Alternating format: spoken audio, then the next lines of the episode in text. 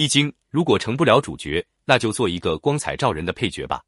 奔卦是易经六十四卦中的第二十二卦，从卦象上来看，离下艮上，表示火上有山，象征希望的光明的火焰遇上厚重高大的山峰，无法发挥上扬，只能为大山做一些装饰和点缀之用。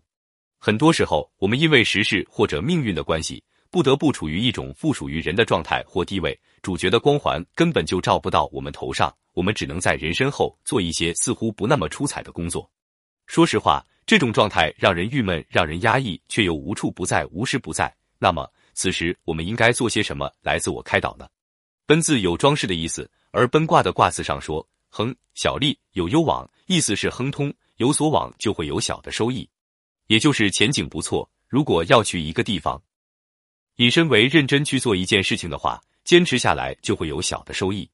具体的爻辞如下：初九，奔其趾，舍车而图；六二，奔其虚；九三，奔如如如，永贞吉；六四，奔如婆如，白马汉如，匪寇，婚媾；六五，奔于秋园，树伯，尖尖，令，终吉。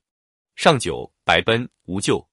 译文如下：修饰好自己的脚，下车徒步而行；也修饰好胡须，浑身上下都修饰的光泽鲜亮，坚守正道。就会得到吉祥。一位少年修饰的洁白光亮，骑着一匹白马飞驰而来。他不是来抢劫，而是来娶亲。装饰好山丘园林，将一束束布帛堆放整齐。虽然可能会遇到些许困难，但结果还是会得到吉祥。一切都装饰的朴素洁白，就没有灾祸。这六句爻辞很明显在描述两个人。作为内卦的前三爻，描摹出一位翘首以盼、乘龙快婿登门的老人；后三爻则显然刻画出了一位风华正茂、前去娶亲的白马少年。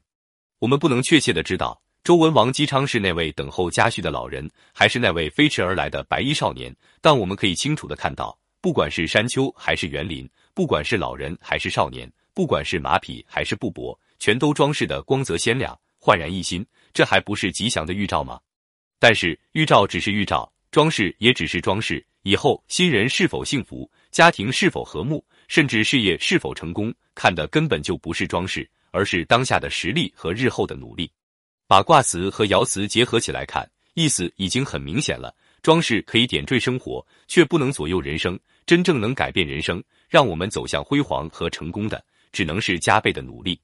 当然，在生活中必要的装饰也不可或缺。假如我们正处于从属地位，也不妨为当下的主角贡献一些努力和帮助，为他们点缀成功，锦上添花。